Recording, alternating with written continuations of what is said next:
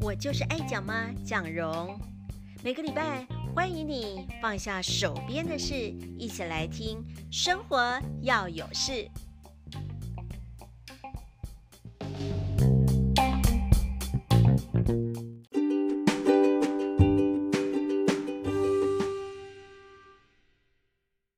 Hello，大家好，我是爱讲妈。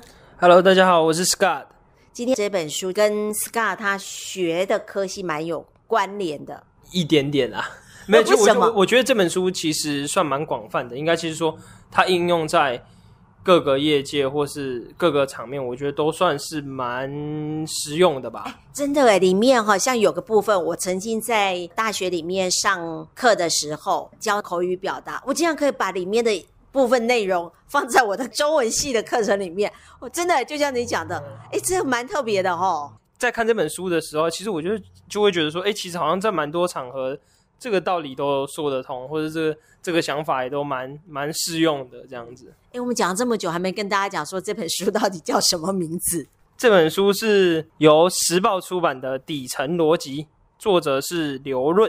讲到底层逻辑，如果看这个名字，大家会想到什么？底层，然后又逻辑。如果是你看到这本书，你会想说看到这个名字去翻开看吗？就我觉得这个名字算是蛮吸引人的，因为它其实就像你讲的，其实这两个字有有一点点冲突的感觉，就会让你好奇嘛。然后哎会有什么样的火花这样子？单纯这个书来讲的话，以它的书名，我觉得算是看到会蛮吸引人。这本书看起来是蛮厚的诶，我一看到我觉得这么厚，我。真的不会去翻。那为什么我会想要看这本书？我是听到某个广播节目里面，然后访问了一个人来介绍这本书。他访问到的不是作者，他访问到的是一个人。他说他看这本书看几百遍，他都不会看腻。他觉得里面很多东西对他来讲非常有用。那我就开车上班的途上的路途当中听他这样讲之后，我觉得他讲的里面有很多东西蛮切合我的想法。我觉得诶，真的有同感。所以后来呢，我就决定去书局看看有没有这本书。后来我又翻一翻其中几个章节，等一下我也想跟大家分享，我觉得挺不错的，所以我就买下来。然后呢，我就推荐给 Scott 也来看。其实不是推荐啊，是我买这本书给他看的。结果呢？你有没有很惊讶？我觉得其实这本书比我想象中的有趣。一开始我会觉得会不会有一点很理论？看书的时候最怕的就是这个，嗯、就翻开哇，都是理论，那这样怎么看呢、啊？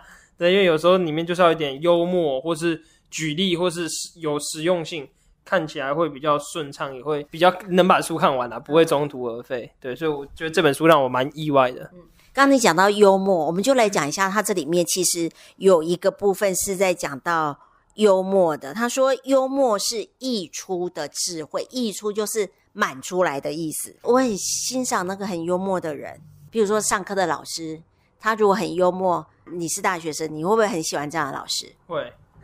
现在的大学生应该上课都蛮想睡觉的吧？对吧？老师如果有趣的话，应该学生会比较比较 focus 一点。其实我是女生。如果呢，我遇到一个男生，他很懂幽默的话，我应该也会很欣赏他。你你觉得你要追女朋友的话，男生要不要懂得幽默？一，我觉得算蛮客套、蛮世俗的，但是我觉得确实啊，追女生应该是要幽默一点的，因为其实准确来讲，不是幽默，是你你要让他觉得你有趣。那最快的方法就是幽默嘛，你幽默，大家就觉得你有趣啊。所以我，我就在想说，这里面商业他讲的其实蛮多是商业的东西，因为他本身是一个呃商业的顾问嘛。所以，商业里头为什么会讲到幽默呢？其实他这里面他用了三个理论哦，这三个理论呢。他用到的第一种叫做优越感理论，第二种是错愕理论，还有第三种叫做释放感理论。第一种的优越感理论呢，就是呃创作一个失败者，然后让你感觉到自己就是成功者，那你就会有优越感了。他就举例子，他说，如果有人哈说，哎，最近你的文章水准越来越差了，哎，怎么回事啊？通常，如果人家这么对我们讲，我们一定很生气，对不对？啊？怎么直接说我的文章变差？那如果你直接说你是哪只眼睛看到我水准变差了，那现场的气氛一定是很差嘛，哈。所以他说，如果换这种方式来回答。哎，那可不是一般的差呀！我昨天看自己的文章吐了三回，今天又吐了两回，就是把自己贬低，让对方有优越感，这种叫做优越感理论。哎，你觉得这样有没有道理？有有有有，就有点像现在人讲的，就是会自嘲，对，就嘲讽自己，然后造成一种幽默感。嗯、确实，现在有人确实是一种幽默的方法。我我觉得就是说，如果别人说我们不好，我们会很生气。我们宁可说自己不好，让别人笑，也不要别人来说我不好，然后我自己在那边生气到不行，对不对？对对对对对。好，第二种呢叫做错愕感理论哦。他又举了个例子，他说：“诶，如果有人跟你讲说，呃，要如何要在一个月能够赚一百万，好，然后呃，你可以这么回答说。”可以呀、啊，这很简单呐、啊，你只要闭着眼睛啊，随机买一百档股票就行了哦，而且不要问投资经理哦，他们根本没用。这样呢，也不需要一个月呢，你的一亿元资产马上就变成一千万元了。这回答会让人家，呃，你怎么会这样想？就是在最后面来给你一个峰回路转的感觉，就是直接给你一个回马枪的概念，也是一个。蛮常见的幽默的一个方法。嗯，第三个呢，它就是说释放感理论啊。譬如说，有人会问这个作者啊，说：“哎，我的公司还有救吗？”正常的回答，如果你说：“哎呦，你操心干嘛？你的公司好着很呢，专注在这个员工啊，做你自己能改变的事情就好了。”这样的回答是不是听起来完全没感觉？你是？废话，很官腔。对啊，对啊，有说跟没说是一样的，对不对？那他说，其实呢，可以怎么回答呢？哦，这很难说哦。你的公司啊，现在非常的危险，你必须立刻做出改变，否则啊，你的公司一定活不过三个月。我刚才哈还注意到，你公司的营业执照还有三个月过期，你赶快去延长，不然你公司就要关门了。这个。也也是一个，也跟刚刚其实那个是算是蛮接近的，但是又更上一层楼的感觉。对，就是说，本来你听他讲前面很紧张，对不对？后来原来只是我执照过期而已呀、啊，那个压力马上被释放掉了。对，哦，所以我觉得他讲的这三种幽默都觉得还蛮厉害的。就是说，我觉得这也是一种我们在说话艺术上该要学习的地方。就是有时候我们说话不要这么正经八百。对，你可以达到目的，但是可以用一种比较有趣、幽默的方式来讲。对，等于说换一种表达方法吧，就是试着把要讲的东西弄得更生动、更风趣。所以有时候我们说话其实有有一点技巧，有时候不要讲的那么正经八百，但是还是可以达到目的，就是用幽默的方式来讲。其实这在人与人沟通的部分就是我们在讲话的时候，这也是一种说话的艺术。这对于我们的人脉呢，应该的建立应该有很大的帮助哦。嗯，对对对对。哦，讲到人脉，我就想到我我在这本书的时候，中间有看到一段是在呃是在讲人脉这一块的。那我觉得蛮有趣的啊，但我我看的角度可能都会比较就是比较实际一点，然后比较。真实一点的方面，人脉他写的是说，人脉的本质是给予价值跟平等交换。虽然不是一个很新的观念，或者这大家都知道的事情，但是我就觉得跟出社会之后看到的真的是就是这样子诶，不会像你在学生时代的时候有真的那种很交心的朋友啊，完全没有利益关系的朋友这样子。其实到社会上也，他讲的其实也不是说你跟那个人一定有利益的关系，而是说人脉的本质就是我能。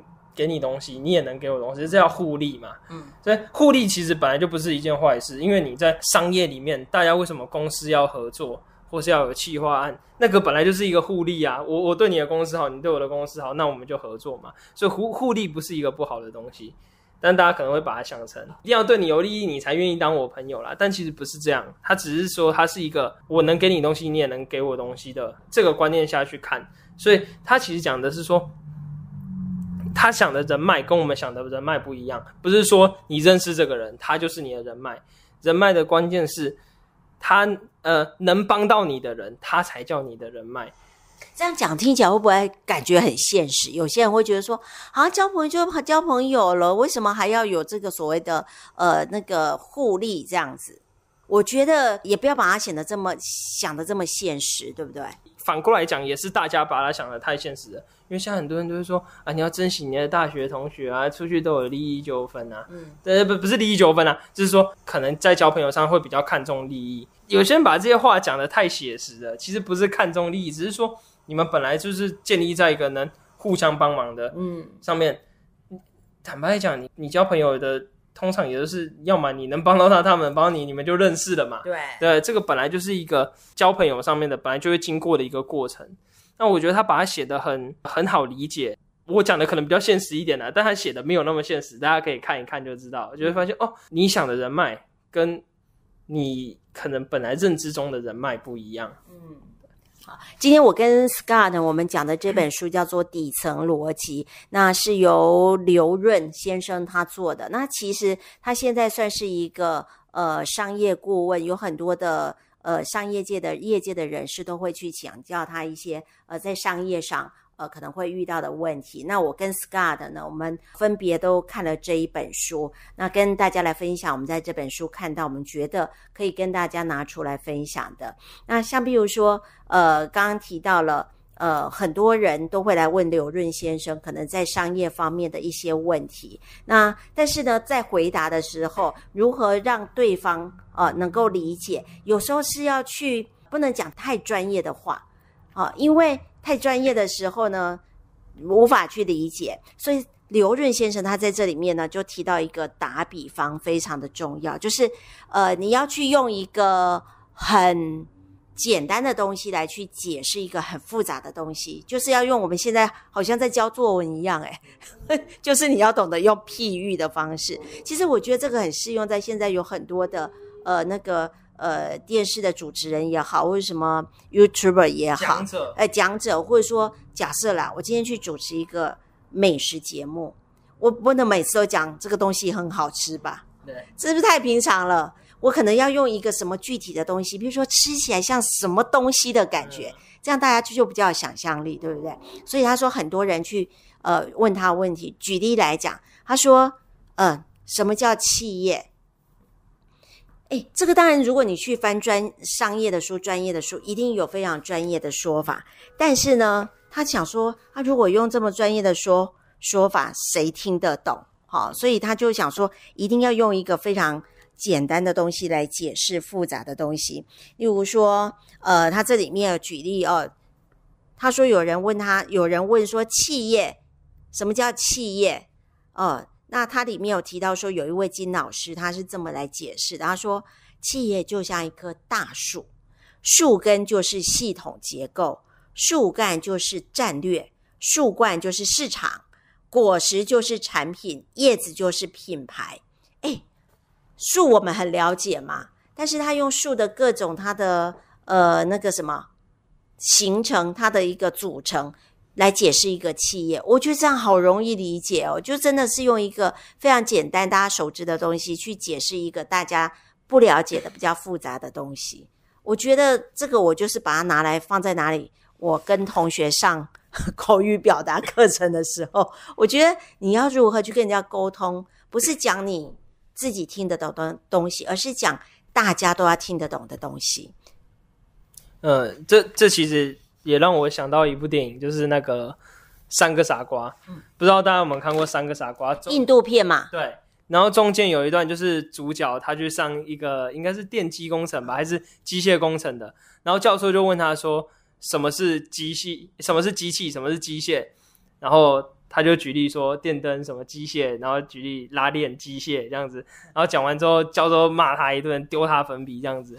然后后来另一个学生站起来，他就把他定义背出来，然后结果教授就说 excellent，对，教授就觉得很棒。然后最后呢，反正男主角又回又回来用同样的方式嘲嘲讽了教授一遍了。但是这也就让我想到，其实其实社会上真正就是我讲比较职场的东西啊，其实大家都会觉得，就是说，其实大家不需要那么死板板的东西，他反而希望你能把所有的东西活化，然后能实用。就包括你讲话，你你讲你你要怎么解释一个东西，你把它讲得很活化的话，其实上面的主管也会蛮欣赏。因为坦白讲啦，有些主管或者经理级的都比较老一点，你讲定义，他可能也是就啊，你讲这个给我干嘛，对不对？你讲一个很活活化的东西，他很快就会懂，很很快就理解，可能你这个企划，你这个专案要做什么东西。哎，你刚刚讲那个例子，我觉得对，像有些。老师为什么这么受欢迎？就是因为他可以把一个死板板的或者非常呃八股的定义的东西，就是用比较呃你讲的活化的方式，或者说真的就像呃这里面书提到的，比较用比喻打比方的方式，嗯、那学生吸收就很快啊，对，对不对？就很容易理解。如果你就是照那个课本一字一句的念，学生马上忘记。哦，没错，嗯，所以我觉得这本书对我来讲，其实我觉得。很多观念是很基础的观念，但是我觉得作者把它写的很能融入实用的生活，也是就是在生活里面会很实用，然后呃大家也非常好理解，也不会写的也不会写的太现实。比如说像刚刚举例的那个人脉人脉的议题，其实应该也很多人都了解。然后像后面有一个，我就只讲标题哈，大家就自己去看，我就不破梗。还有一个叫“心态高过云端，姿态埋入地底”，其实这也写得非常好。然后内容其实坦白讲，如果大家看过的话，我觉得也是大家应该都都能明了的基础观念。或像到前面他有讲，前面他有讲到一段是说，呃，其实很多事情呢，即使是人家错了，你就把它怪自己错吧，因为。你你要去跟人家怪人家，你要去责怪人家，那浪费的是你的时间，不是他的时间啊。所以，那讲这个其实很很很基础，这大家都知道啊。我我脑海里有知道，就不要浪费自己的时间嘛。但是，其实大家看过这本书之后，我觉得你会很清楚，其实他想要表达的观念是什么，而且他用很生动的方式去让你理解。哦，原来这是对自己有利的，这是我应该要有的。呃，逻辑观念，但是说大家不是不是说鼓励大家说人家写的一定是对的，但是我觉得他有呃他的表达方式很棒，可以去感受他想要讲的东西是什么。其实他这个底层逻辑的意思就是我们要去了解事物的本质是什么，很重要哈。那因为其实就像我刚刚其实呃在录音之前跟 Scott 讨论这本书呢，它看起来很厚，但是它不像连环小说，就是说。好像你如果没有继续看下去，一天把它看完，这样子好像串联不起来。其实不会，它是会有一个章节一个章节讲不一样的内容，哦，所以它你可以分段去看，然后不要太大的压力。就应该可以把它想成说，它是就是短篇短篇小说，然后它是没有它是没有顺序性的，它就是一篇一篇一篇一篇一篇小说，然后每篇小说的想要传达给你的概念。都不一样，他把最基本的逻辑，像我刚刚讲的，其实都是一些大家很基本上都知道的事情，但他把这种基本上的逻辑，让你让他知道它更深层的意义是什么，然后他怎么传达给你，我觉得是蛮有趣的一件事情，它让我们很容易的去理解，嗯，所以你就可以把它当成短篇小说看，一篇一篇的短篇小说看，甚至你跳着看，我觉得都没关系，因为其实跟前你跟看第五章，可能跟第二章其实没什么关联，嗯，我觉得蛮有趣的。就是说，你可以先看目录，找到它的标题，你觉得蛮有兴趣的，你就先看。对，其实我自己个人哦，也是这样子。我看拿到这本书的时候，我先看目录，结果就会对几个主题我蛮有兴趣，而且内容我觉得我也喜欢，我也可以先跟到跟跟大家讲一下。我那时候呢，看到把工作当成玩。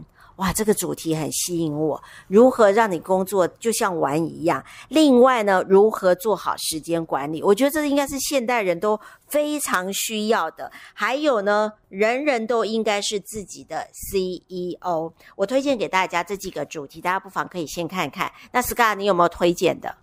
呃，我有提，呃，我推荐其实 跟我不会说跟我一样吧？不会一样，但是因为我这人可能还是比较。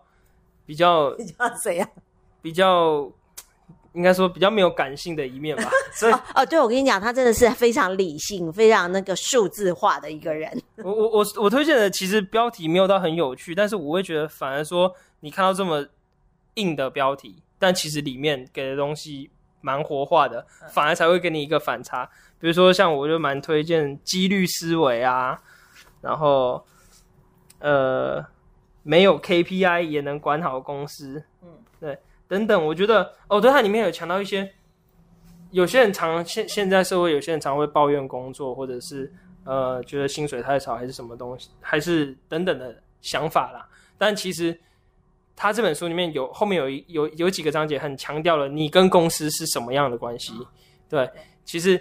我蛮推荐大家上上班族蛮一定要去看那些章节，他很他翻转了一个很大的观念，让大家知道你跟公司的关系是什么，你要怎么站在这你的岗位上去看待你的工作。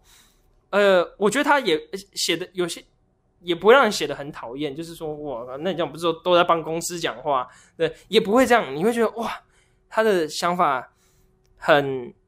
很新颖，它会让你知道你应该用什么样的方式去看待你的岗位的工作，然后你跟公司之间的关系是什么？我觉得很推荐所有上班族看。嗯，而且它这个每一个章节后面哦，它呃内容完之后都会有一个小小的，好像帮你做笔记。比如说这个章节的重点是什么，它会在后面呢有一个。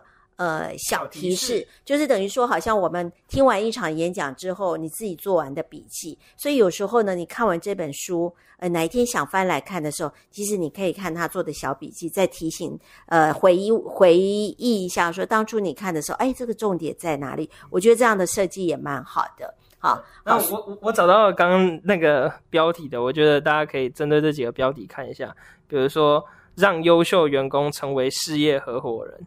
还有一切的分钱方式无外乎优先和劣后，我觉得这两个蛮蛮颠覆我的观念的，可以可以大家可以去看一下。好，OK，那今天呢，我们就跟呃大家分享的这本书叫《底层逻辑》。我其实呃我们现在两个人手中都各拿一本书，但是我有点汗颜，你知道为什么吗？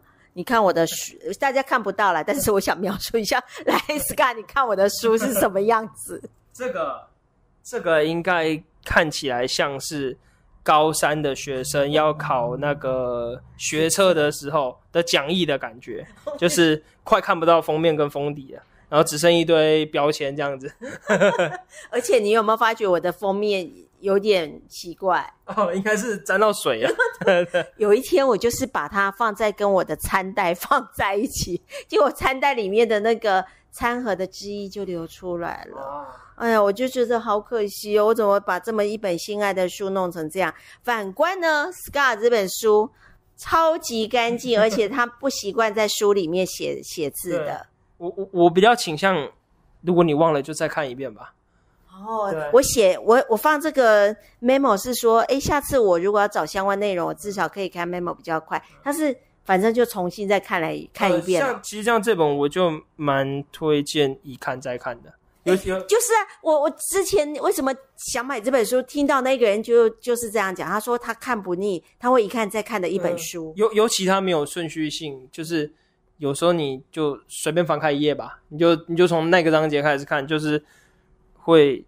我觉得每一次应该都会有新的想法，嗯、尤其可能是出社会的人，嗯、你经过一些淬炼之后，可能会觉得啊，我我才二十二岁，然后讲淬炼，就是经过一些事情之后，你可能会觉得你想法又又更新了，又更不一样了。嗯、所以我觉得这本算是还蛮适合一看再看的。嗯，对，我我其实不常推荐。需要再看一遍的书，对，因为有些书其实真的看一遍就 OK，但是这本我真的觉得可以一看再看，对，尤其你经过一些事情，你可能因为一些事情吃到亏，然后你再来看这本书，你会觉得，其实我好像也不是吃亏的嘛，或者是其实我换一个角度想，我我就不是吃亏，或者是我换一个方式去应对，我就不吃亏了。其实这本书真的蛮适合，嗯，就是丢着，不要拿，不要当二手书卖掉，对。OK，今天我们跟大家介绍的这本书叫做《底层逻辑》，欢迎大家有时间可以去找来看哦。我是爱讲妈，我是 Scott，生活要有事，拜拜。我是爱讲妈蒋蓉，欢迎大家每个礼拜放下手边的事，一起来听《生活要有事》。